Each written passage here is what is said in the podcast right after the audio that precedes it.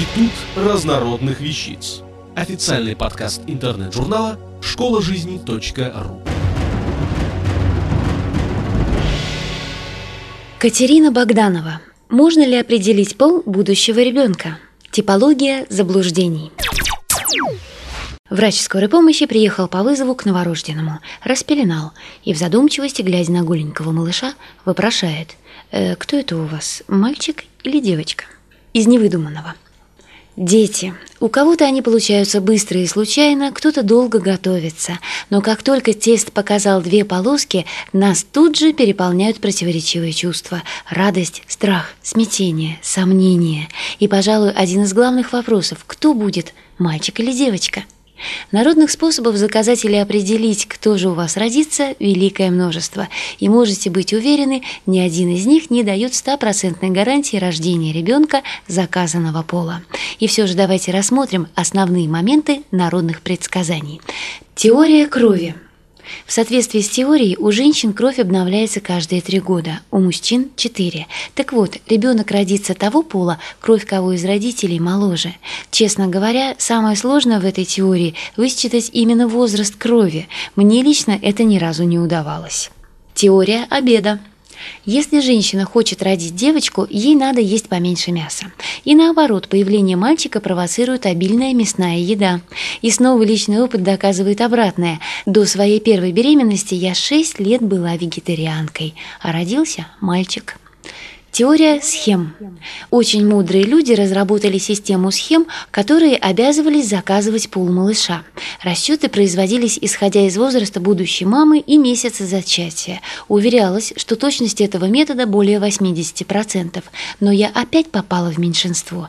Так же, как и две мои знакомые. Одной нужен был мальчик, другой девочка, а получилось все наоборот.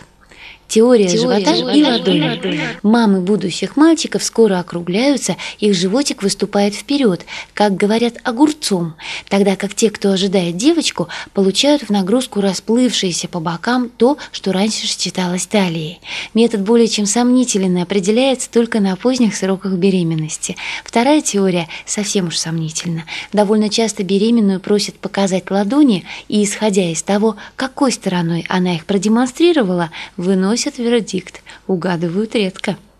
Теория овуляции. Чтобы родить девочку, нужно планировать зачатие за несколько дней до овуляции. Мальчика – день в день с созреванием яйцеклетки. Это объясняется тем, что сперматозоиды с X-хромосомами будущей девочки двигаются медленнее, зато дольше живут. Достигнуть яйцеклетки они успевают как раз к овуляции. Сперматозоиды с Y-хромосомами к этому времени погибают. Концепция кажется довольно убедительной. Непонятно только, как рассчитать этот самый день, особенно в ситуациях, когда у женщины нерегулярный цикл. Теория папы. Есть мужчины, у которых преобладают сперматозоиды с Y-хромосомами. У таких отцов рождаются в основном мальчики. Тут уж без комментариев.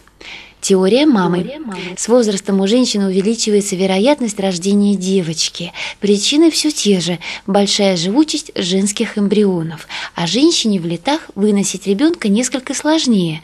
Данные основаны на многолетних наблюдениях. И, по-моему, в них есть соль.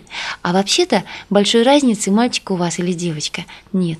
Своего ребенка вы будете любить независимо от половой принадлежности. Уж можете мне поверить.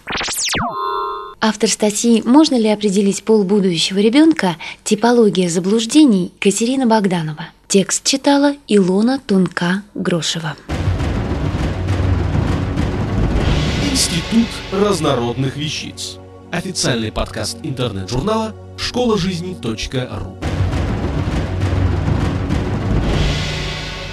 Слушайте и читайте нас на www.школажизни.ру.